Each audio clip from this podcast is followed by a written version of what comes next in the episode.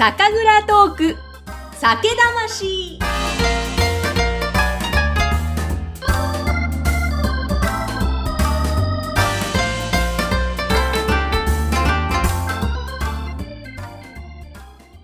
こんにちは。酒蔵ナビゲーターの山口智子ぐっさんです。さて、前回に続きまして、栃木県塩谷町の小島酒造店、小島拓さんにお話を伺っていきます。そして、今回の配信は、クラウドファンディングでご支援をいただきました、ともちゃんの心の友、紅葉さんの提供でお送りします。えさて、小島さん、引き続きよろしくお願いします。よろしくお願いします。前回はあの小島酒造店さんで扱ってらっしゃるお酒についてのご紹介、主に伺っていたんですけれども、はい。あの、ぜひですね、今回まず、その酒蔵があります、塩谷町ですね、本当に空気が美味しくてのどかなところだったんですが、えーどんな場所か、あの、聞いてらっしゃる方にもお伝えしたいなと思うので、えー小島さんの方からどんなところで作ってらっしゃるのか、地域のことを教えてください。はい。私たちの蔵がある、えー栃木県塩谷町っていう場所はですね、えー栃木県の中でもちょうどど真ん中、うんちょうどへそぐらいにありまして、宇都宮市、まあ、あの、栃木県の県庁所在地である宇都宮市から、えー北西に、えー25キロぐらい行ったところになるんですけれども、あの、北は高原山という山があったり、もうちょっと北に行くと、那須とか、えー西に行けば、えー日光、世界遺産で有名な日光とかもありますし、あの、非常にあの、塩谷町っていう場所は、えー栃木県の本当に真ん中にあるので、どこに行ってもうん同じぐらいの距離とか時間で行ける場所があります。ただ、あの、とっても田舎でして、えーもうあの、山口さん含め皆さんで来ていただいた時も本当に空気が美味しいとか、うん。自然豊かだねなんておっしゃっていただいたんですけれども、まさしく本当にあの、そういう場所でして、えー栃木県自体が多分都内から考えると、多分一番近い田舎が体験できる場所みたいな、うん。そんな感じなのかなって思いながらも、さらに栃木県の中でも、さらに、えー田舎、あの、暮らしを経験できたり見れる場所っていうところが塩谷町なのかなという気はしてます。うんうんあの、本当に都内からも割と行きやすくて、宇都宮駅からは4つぐらい先の駅で降りるんですもんね。そうですねだからアク。セスもね、すごくいい場所なんですが、えーでもその自然豊かなところで育った小島さん、子供の頃って小島さんどんなお子さんだったんですか？えっ、と、物静かな、こんなラジオでこんなベラベラ喋る人間ではありませんでした。そうなんですね。割と、こう、引っ込み思案とか人見知りだったんですか？そうですね。引っ込み思案というか、ね、当時の自分がなんでそんな喋らなかったのかな、なんていうのはちょっと今振り返ってみてもわからないんですけれども、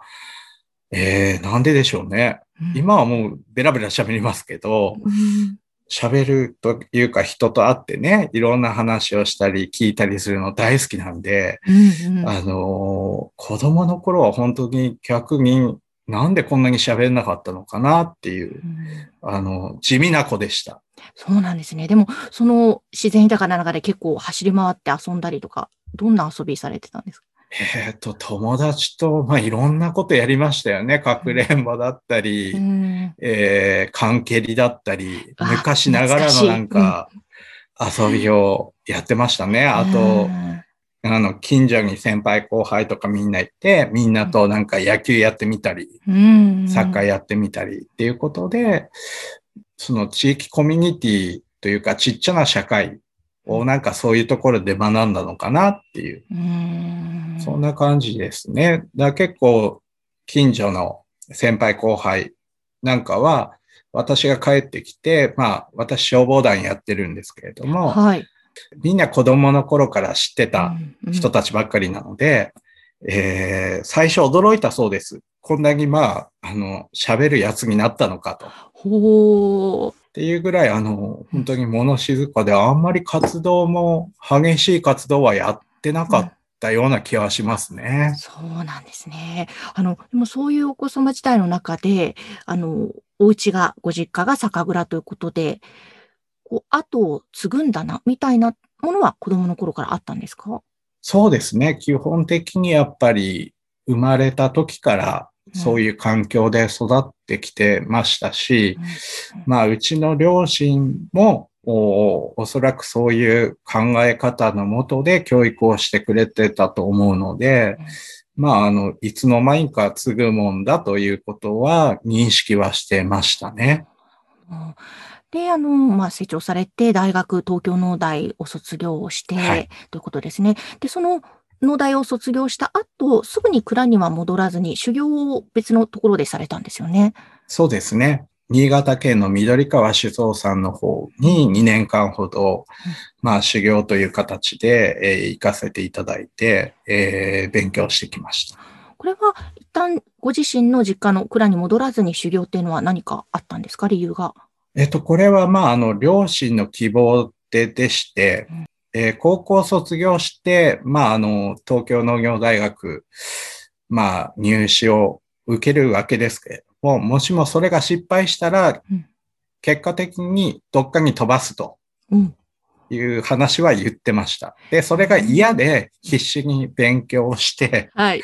あの、なんとか大学に滑り込んで、4年間ね、都内の楽しい学生時代を過ごしまして、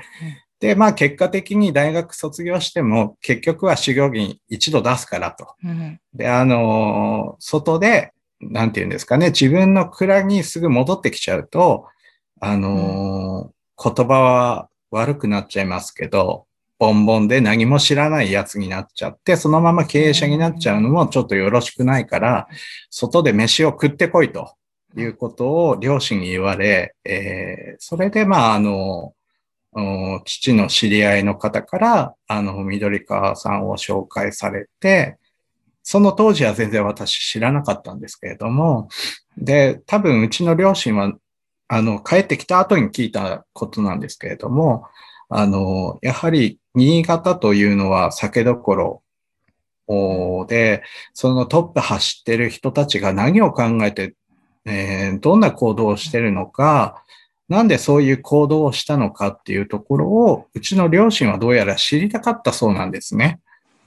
それで、まあ、あの、トップ走ってる新潟の蔵に、えー、修行を行かせた方が、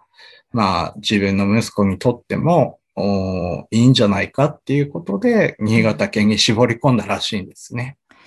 なるほど。あの、いかがでしたか？そこでの修行。何年間だった2年間。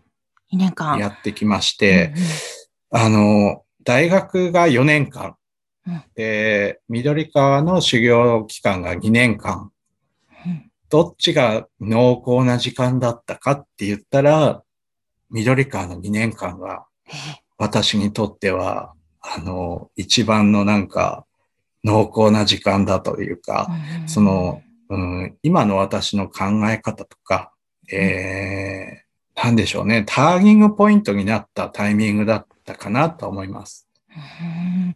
え具体的にはどんなところが一番学びだったな、こういうところが大きく自分の中で変わったきっかけだったなっていうのはありましたか？えー、もう、なんか、全部なので、なんか、どれかっていう感じはなかったんですけど、うん、もう新鮮そのもので、で、一番はその、うん、人と人であるっていうところですかね。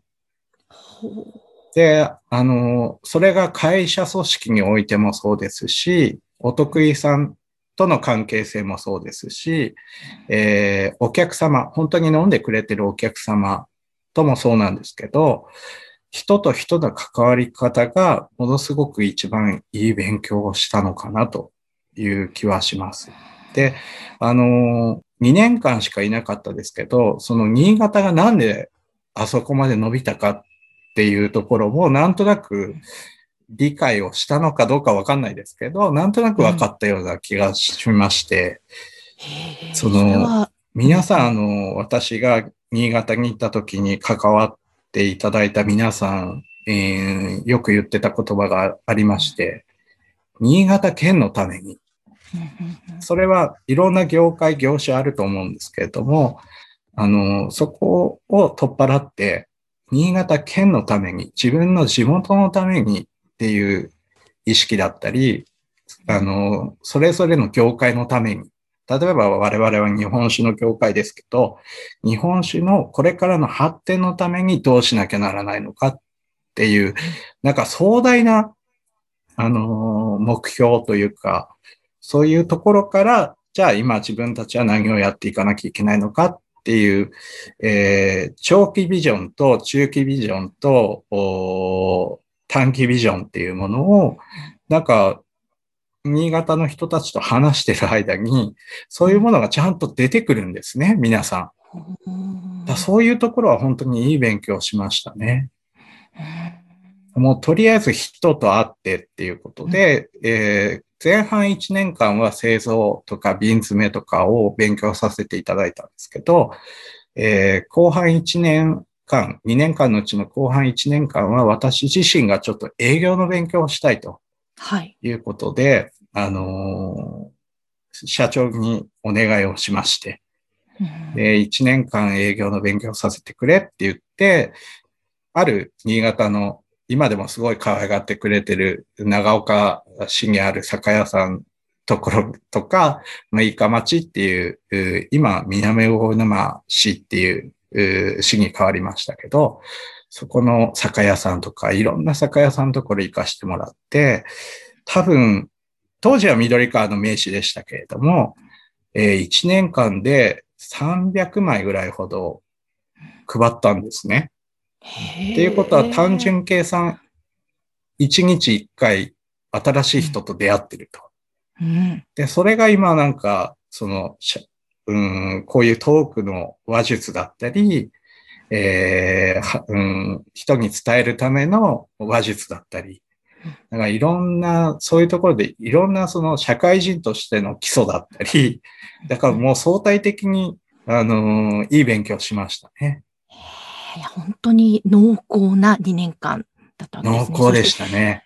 最初、物静かなお子様だった小島さんが、まあ、もちろん大学での、都内での生活、大学生活も含めて、で、緑川さんに行って、その中でどんどんとそういった伝える、話すスキル、人とのコミュニケーションスキルも磨いていかれたんだろうな、なんて思っ今お話伺いながらちょっと思っておりました。全くその通りです。うん。で、そこでですね、また今度蔵に戻られたわけですよね。えっ、と、その蔵に戻った時というのは、まあお父様もやってらっしゃって、あと当時の方もいたと聞いていたんですが、そこから、まあ、それまで緑川さんのところで学んだものを持ち帰って、きっといろいろ最初の頃は試行錯誤がいろいろあったかと思うんですが、はどんなふうにご自身のお酒作りへとつなげていかれたんですか？そうですね。えーと、最初帰っってきたのが、えーもう16年前になりますけれども、あの、16年前、越後当時、いわゆる新潟当時が、あの、来て、くれて、1年間だけお酒作りを一緒にやりました。で、そこから先はちょっとあの、当時が年齢的な部分もあって、えー引退するということで、2年目からは、えー私自身がお酒作りをやり始めたわけですけれども、えっと今までのデータが、まあ、ほぼほぼない状況からスタートしまして、えー米洗いの、その、水をどんくらい吸わせるかとか、じゃあ、麹をどんくらいの、お麹の、麹を作るお米をどんくらいまで、何度まで冷やすとか、そういったデータを一から取り直しまして、で、当然もちろん緑川でも、あの、酒造りは経験してきましたけれども、あの、新潟と栃木県って言えばもう全然環境も違いますし、で、蔵の設備も当然違いますし、えー、緑川で経験したことが全然うちには当てはまらなかっ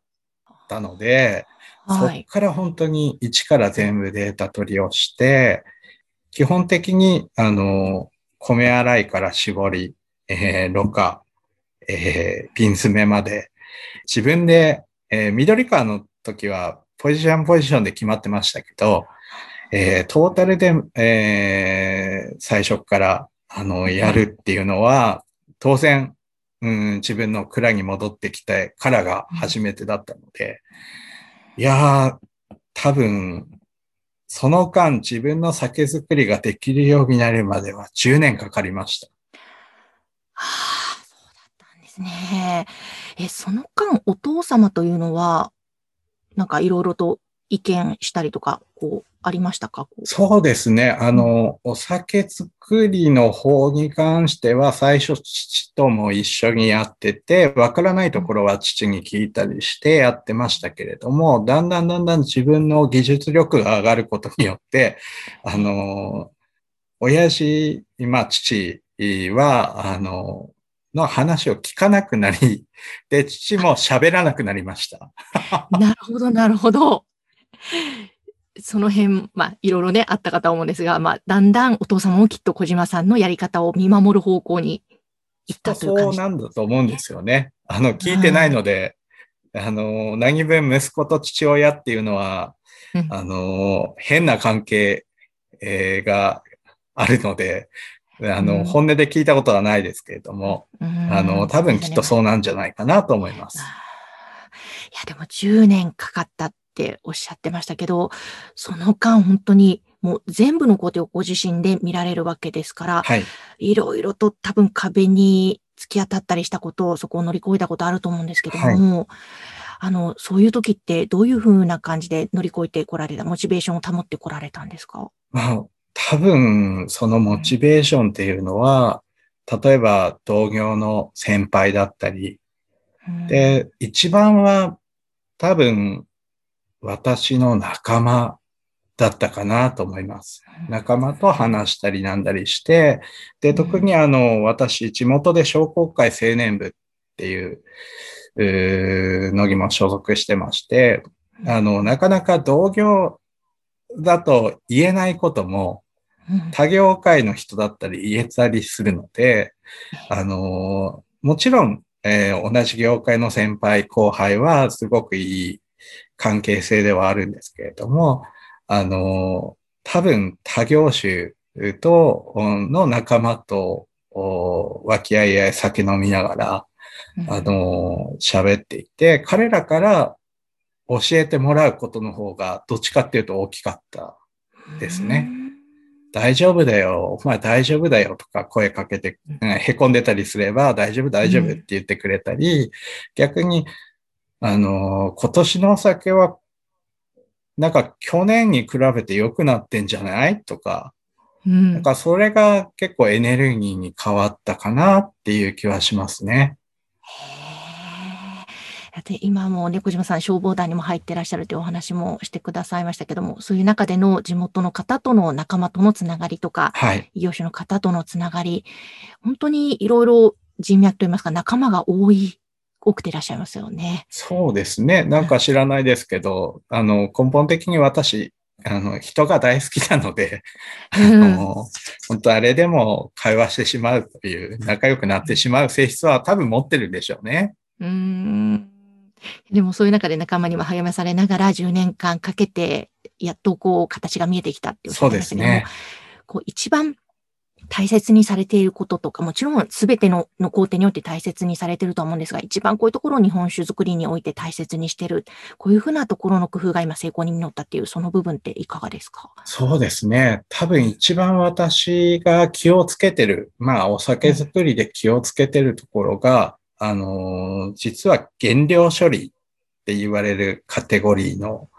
本当に一番最初ですね。米洗いとか、あの、米洗いが一番最初の入り口に、酒造りの入り口になるんですけど、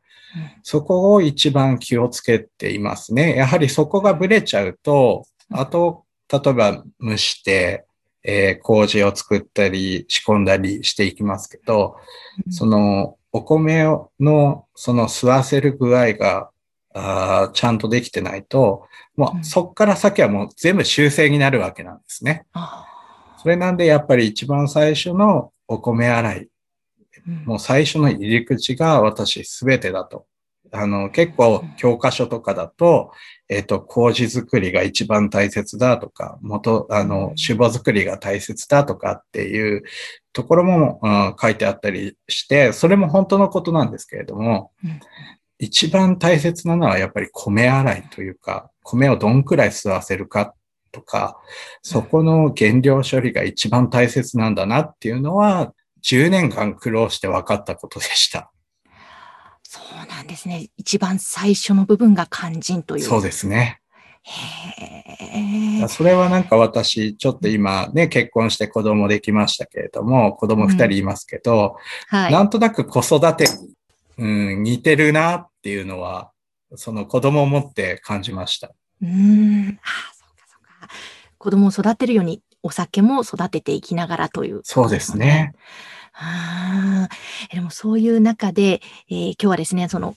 乾杯もさせていただいた神田ミロ里の 100ml の展開をしている、すごく可愛い香水のような小瓶ですね。はいこちらを今日は飲ませていただいてるんですが、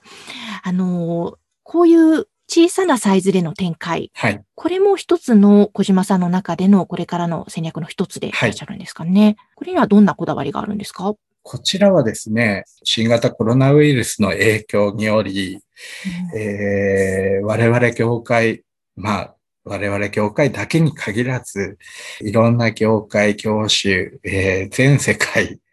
まあ、散々な目に遭ってますよね。はい。それにおいて、やはりうちら業界、日本酒業界も本当にダメージを食らっている、その状況で、うんさあ、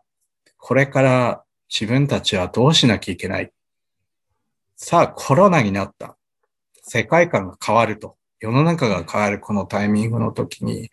我々は何をしなきゃならないっていうのを、ちょうど1年前ですね。緊急事態宣言が確か4月の8日だか7日ぐらいに、えー全国規模で、えー発令されたと思いますけれども、そこから本当にみるみる売り上げが落ちまして、うんさあこれからどうしなきゃならないっていうところから、うん、この話はスタートはしてるんですけれども、ええ。最初のきっかけはもう全然別のことでして、えーコロナになって、さあ、売り上げが伸びねえ、どうしようって悩んでた時に、うん。あの、ちょうど我々の業界に、えー高濃度エタノール、消毒用の高濃度エタロ、エタノールうんの、おー製造販売を限定的に許可しますよと国税局が流しまして。で、まあ希望者は、あの、申請してくださいねっていうことで、えーもう、売り上げが落ちてる状況で、お酒も出ない状況なんだから、もうとりあえず何でもやろうっていうことで、うん。そっちに手を挙げまして、うん。で、高濃度エタノールを製造販売ををやろうと考えて、さあ、容量どうしようかなって言ったときに、実はあの、私のおじがアドバイスをくれまして、えー最初は瓶でやろうとしてまして、720ミリと300ミリで動かしていこうかなと思ってたんですけど、はいそ。のおおじが、お前さ、2リッターとか5リッターとかそういう大きなのやんねえのって言われたんです。ええあ、でも、おじさんが言うっていうことは、多分お客様は全員が全員ではないとは思いますけど、欲しがってるお客様はいるんだろうなということで、じゃあ、そっちにちょっと切り替えるっていうか、そっちもプラスして考えようと思いまして、えーそれで高濃度エタノールを5リッターのポリタンクでやり始めたんですね。はい。そうしたところ、ちょっといろんなところ、いわゆる公共性の強い場所等々で、えー扱ってもらえることになって、それでちょっとあの、お酒の売り上げが落ちた分、リカバリーできたんですけれども、うんあの、その容量が変わるだけで、うん販路も変わる、ターゲットも変わるっていうのを実は、高濃度エタノールで、えー経験しまして、なるほど。そうしたら、あれ？これお酒もそうなんじゃないかとうんいうことで、じゃあコロナになりましたうん。さあ、会食は控えてください。飲み会は控えてください。えー政府がそういう指示を出しました。さあ、これから、大きな飲み会はか、まあ間違いなくなくなるでしょう。うんそうすると、えー家で飲むか、例えば居酒屋さん、まあコロナが落ち着いて、えー居酒屋さんで飲み会がスタートしたとしても、大きな飲み会ではなくって3、4人の飲み会になるだろうと。うんそうなってきたときに、じゃあ、日本酒を好きな人が、うん、居酒屋さんに行ったときに、その3、4人とか5人ぐらいのグループの中でどんだけいるかなっていうのをちょっとイメージしたときに、はい。私の友達もそうだし仲間もそうなんですけども、うん日本酒を飲む確率って結構低いんですね。飲んでくれる仲間というか、はいその人がね。うんそうなってくると、じゃあ5人で飲んだうち、1人だ、一人が日本酒が好きだけど、でも721本は飲めないしなってなると、ちっちゃい瓶だったら、その、飲んでくれる確率が上がるんじゃないかとか。で、家で飲んだ時に、その、うん、720ミリとか一升瓶とか買っちゃうと、キャップを開けたら飲みきれないじゃないか。だったら、まあ、そっちの大きなお酒いらないよねって言って敬遠してしまう。本当は飲みたいんだけど、うん、そこまでいらないんだよなって、きっと思うなと思ったんですね。だったら、180ミリっていうのが、あの、最初、うちらの業界の最初の容量になってると思いますけど、もう、極端な話、100ミリにしちゃおうか。で、大体やっぱり、あの、オンライン飲み会を実はやったときに、意外にそんなに飲まないんですね。居酒屋さんで飲む時と比べると、もう全然量がいかないと。もう正直日本酒180ミリもいんないなって、ちょっと自分で実体験をしてしまって。それでまあ、あの100ミリぐらいがちょうどいいのかなっていうことで、ちょっと今100ミリを企画、立案中というか、テストプロダクトとして、えー、山口さんの手元にもありますけれども、ちょっと今、あの、うちの蔵で仕掛けようかなって思って、ちょっとマーケティング調査を,、してるところですね。いやでも本当にこの100ミリのサイズだと、もうすぐに一晩晩酌でひょいとこう開けられて、はい。で、いい感じで酔っ払ってはい。寝られる、ちょうどいい量ですし、こう、なんだろう、4、5瓶とかですと、なかなか全部私の場合一人だと飲みきれないので、でね。冷蔵庫に溜まっていくとですね、野菜とかお肉が入らなくなるっていう、そういう問題もあったり、本当このサイズはいいなと、あと、ね、若い方にもちょっと気軽に飲んでもらえたり、あとお土産としてもすごくいいサイズだなとか思ったんですけども、ここの瓶のところに美味しい飲み方で、オンザロック、氷を入れて飲むとか、あと常温でお酒の味を楽しむ、またジンジャーエールで割るとか、そういう飲み方も書いてあって、結構自由にまた楽しめるところが、この神田美の里っていいなって思ったんですよね。うん、なので、いろいろね、あの、このままだだけじゃなく、割って飲んでいただく楽しみも広がりますよね。そうですね。あのー、100ミリって実はそこも一つ、えー戦略としてありまして、えうんー、だいだいたい多分、えーご自宅にあるグラスですね。グラスがだいたい200から250ぐらいの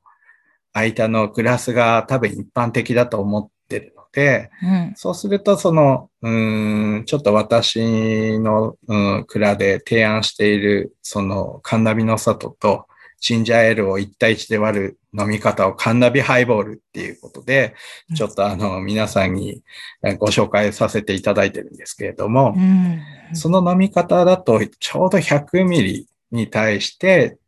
グラスにちょっと8分目とか9分目までジンジャーエールを入れてくれれば、それで1対1になるっていう、うん。あの、測らずに、えー単純にお客様が、あの、できるっていうところも戦略の一つとしてあって、それで100ミリっ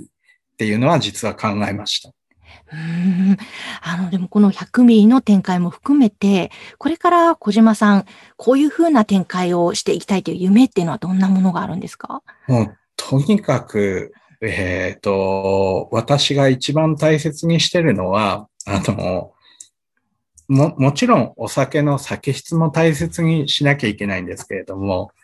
お酒って一番、あの、前半部分でお話しさせていただいたように、人と人が一番中心であるべきもので、サブ的な要素で料理だったり、アルコールだったりっていうのはあるとは思うんですけれども、あの、最終的にはなんか、あの、楽しくお酒を飲んでもらう、えー、空間づくりっていうのが私の最終的なゴールになるのかなっていう気はしてまして、それに対してはもういろんな、もちろんお酒作りもそうですし、販売から、その提案の仕方まで、すべて、まあ、お酒のエンターテインメントかっていうのが一言で言ってしまえば、あの、私のゴールです。うん、なるほど。お酒のエンターテインメントか。はい。いいですね。そうすればなんかいろんなことが考えられるし、うん、えー、もちろんは私たちは商売をやらせていただいているので、商売っていうのは何だって言ったら利益を取って、えー、なんとか自分たちの生活を、えー、豊かにするっていうのが、あの、ありますけれども、えー、そこに、やはり、そういう利益を取る以上は皆さんにも、その利益分還元しなきゃいけないっていうことで、そうしたときにやっぱり一番大切なのは楽しみ、楽しさ、楽しみそこになるのかなっていう気はするので、うん、えー、そうなってくるとエンターテインメント化っていうのが、あの、私の一番のやりたい、まあ、漠然としてますけれども、お酒の日本酒のエンターテインメントですね。うんうんうん。いや、でもちょっとそれがね、また具体的にいろいろ叶っていくと、すごくなんかワクワクする未来が見えてきますよね。そうですね。うん。えー、では、あの、いろいろとお話たっぷり伺ったんですけれども、最後に、この番組、酒蔵トーク酒魂と言います。はい。小島さんにとっての酒魂とは何ですか？ということを聞きたいんですが。えー、これすごく悩みました。悩んだ時にパッと思いついたのが、先ほどもちょっとおし、あのー、お話しさせていただいたように、楽しみとか楽しさなんですね。で、えー、私自身も楽しみな、楽しまなきゃいけないけれども、うん、えー、そこに関わってくれてる人みんなが、私を含めたみんなの楽しみ、えー、楽しさのエネルギーなんじゃないかなっていうのが、うんパッと思いついたと言いますか、考え抜いて考え抜いて、パッと、えー、空から降ってきた言葉が、えー、えー、楽しみ、楽しさのエネルギー。っていう感じなのかなと思いましたね。うん。でも確かにその、例えば作っている工程の楽しさのエネルギーもお酒にも移っていると思いますし、そしてそれを囲んでお酒とともに、その宴会の場で、みんなとお話しながら美味しいお酒を飲む時のその楽しさのエネルギーでまたその場が変わっていきますし、本当おっしゃってるように楽しさのエネルギー、すごくシンプルな言葉だけど、深いですね。まあ多分自分自身があの、人生一度きりだから楽しもうぜっていう、あの、アホみたいなポジティブ思考なので、それが多分ベースになっていて、ただ自分だけが楽しむんではなくって、自分の周りの人たちも みんな巻き込んで、楽しく行こうよっていうのが多分、その酒魂というか私の魂なのかなっていう気はしてます。いいですね。その中にこの新郎そしてプレミアム新郎、そして神田美の里、このお酒を真ん中に楽しさがまたどんどん全国に広がるといいなという私の思いがありますけれども。いや、本当、あの、全国に広がって、うん全世界に広がって、ですねって。いうのがちょっと夢ですね。はい。もうぜひこれからも美味しく飲ませていただきます。あの、ぜひぜひ聞いてらっしゃる方も、えーこちら小島酒造店、えーこのお酒購入して飲んでいただきたいなと思います。はい。小島さん、えー今回前半後半と渡りましてたっぷりお話伺いました。本当にありがとうございました。こちらこそありがとうございました。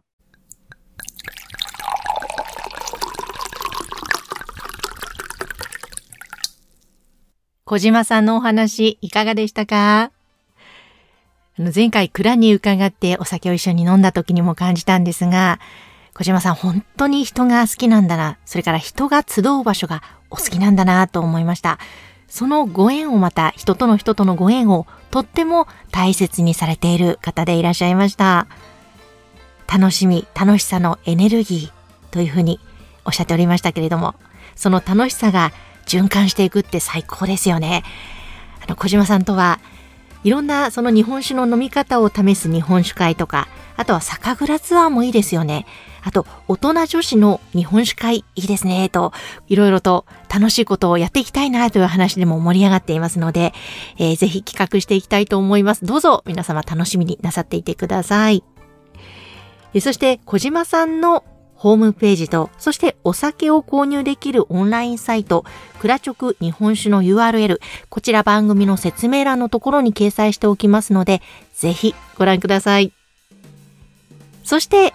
えーこれから、この番組の情報や、そしてイベント情報などをお届けする、私、グッサンの LINE 公式アカウントも URL、説明欄のところに掲載しています。ぜひご登録よろしくお願いします。さて、クラウドファンディングを経て、またスタートしてまいりました、酒蔵トーク酒魂。えどうぞ皆様またこれからよろしくお願いします。そして次回もまたお楽しみに。今日の番組はクラウドファンディングのご支援をいただきました。ともちゃんの心の友、紅葉さんの提供でお送りしました。それでは今夜も素敵な晩酌を。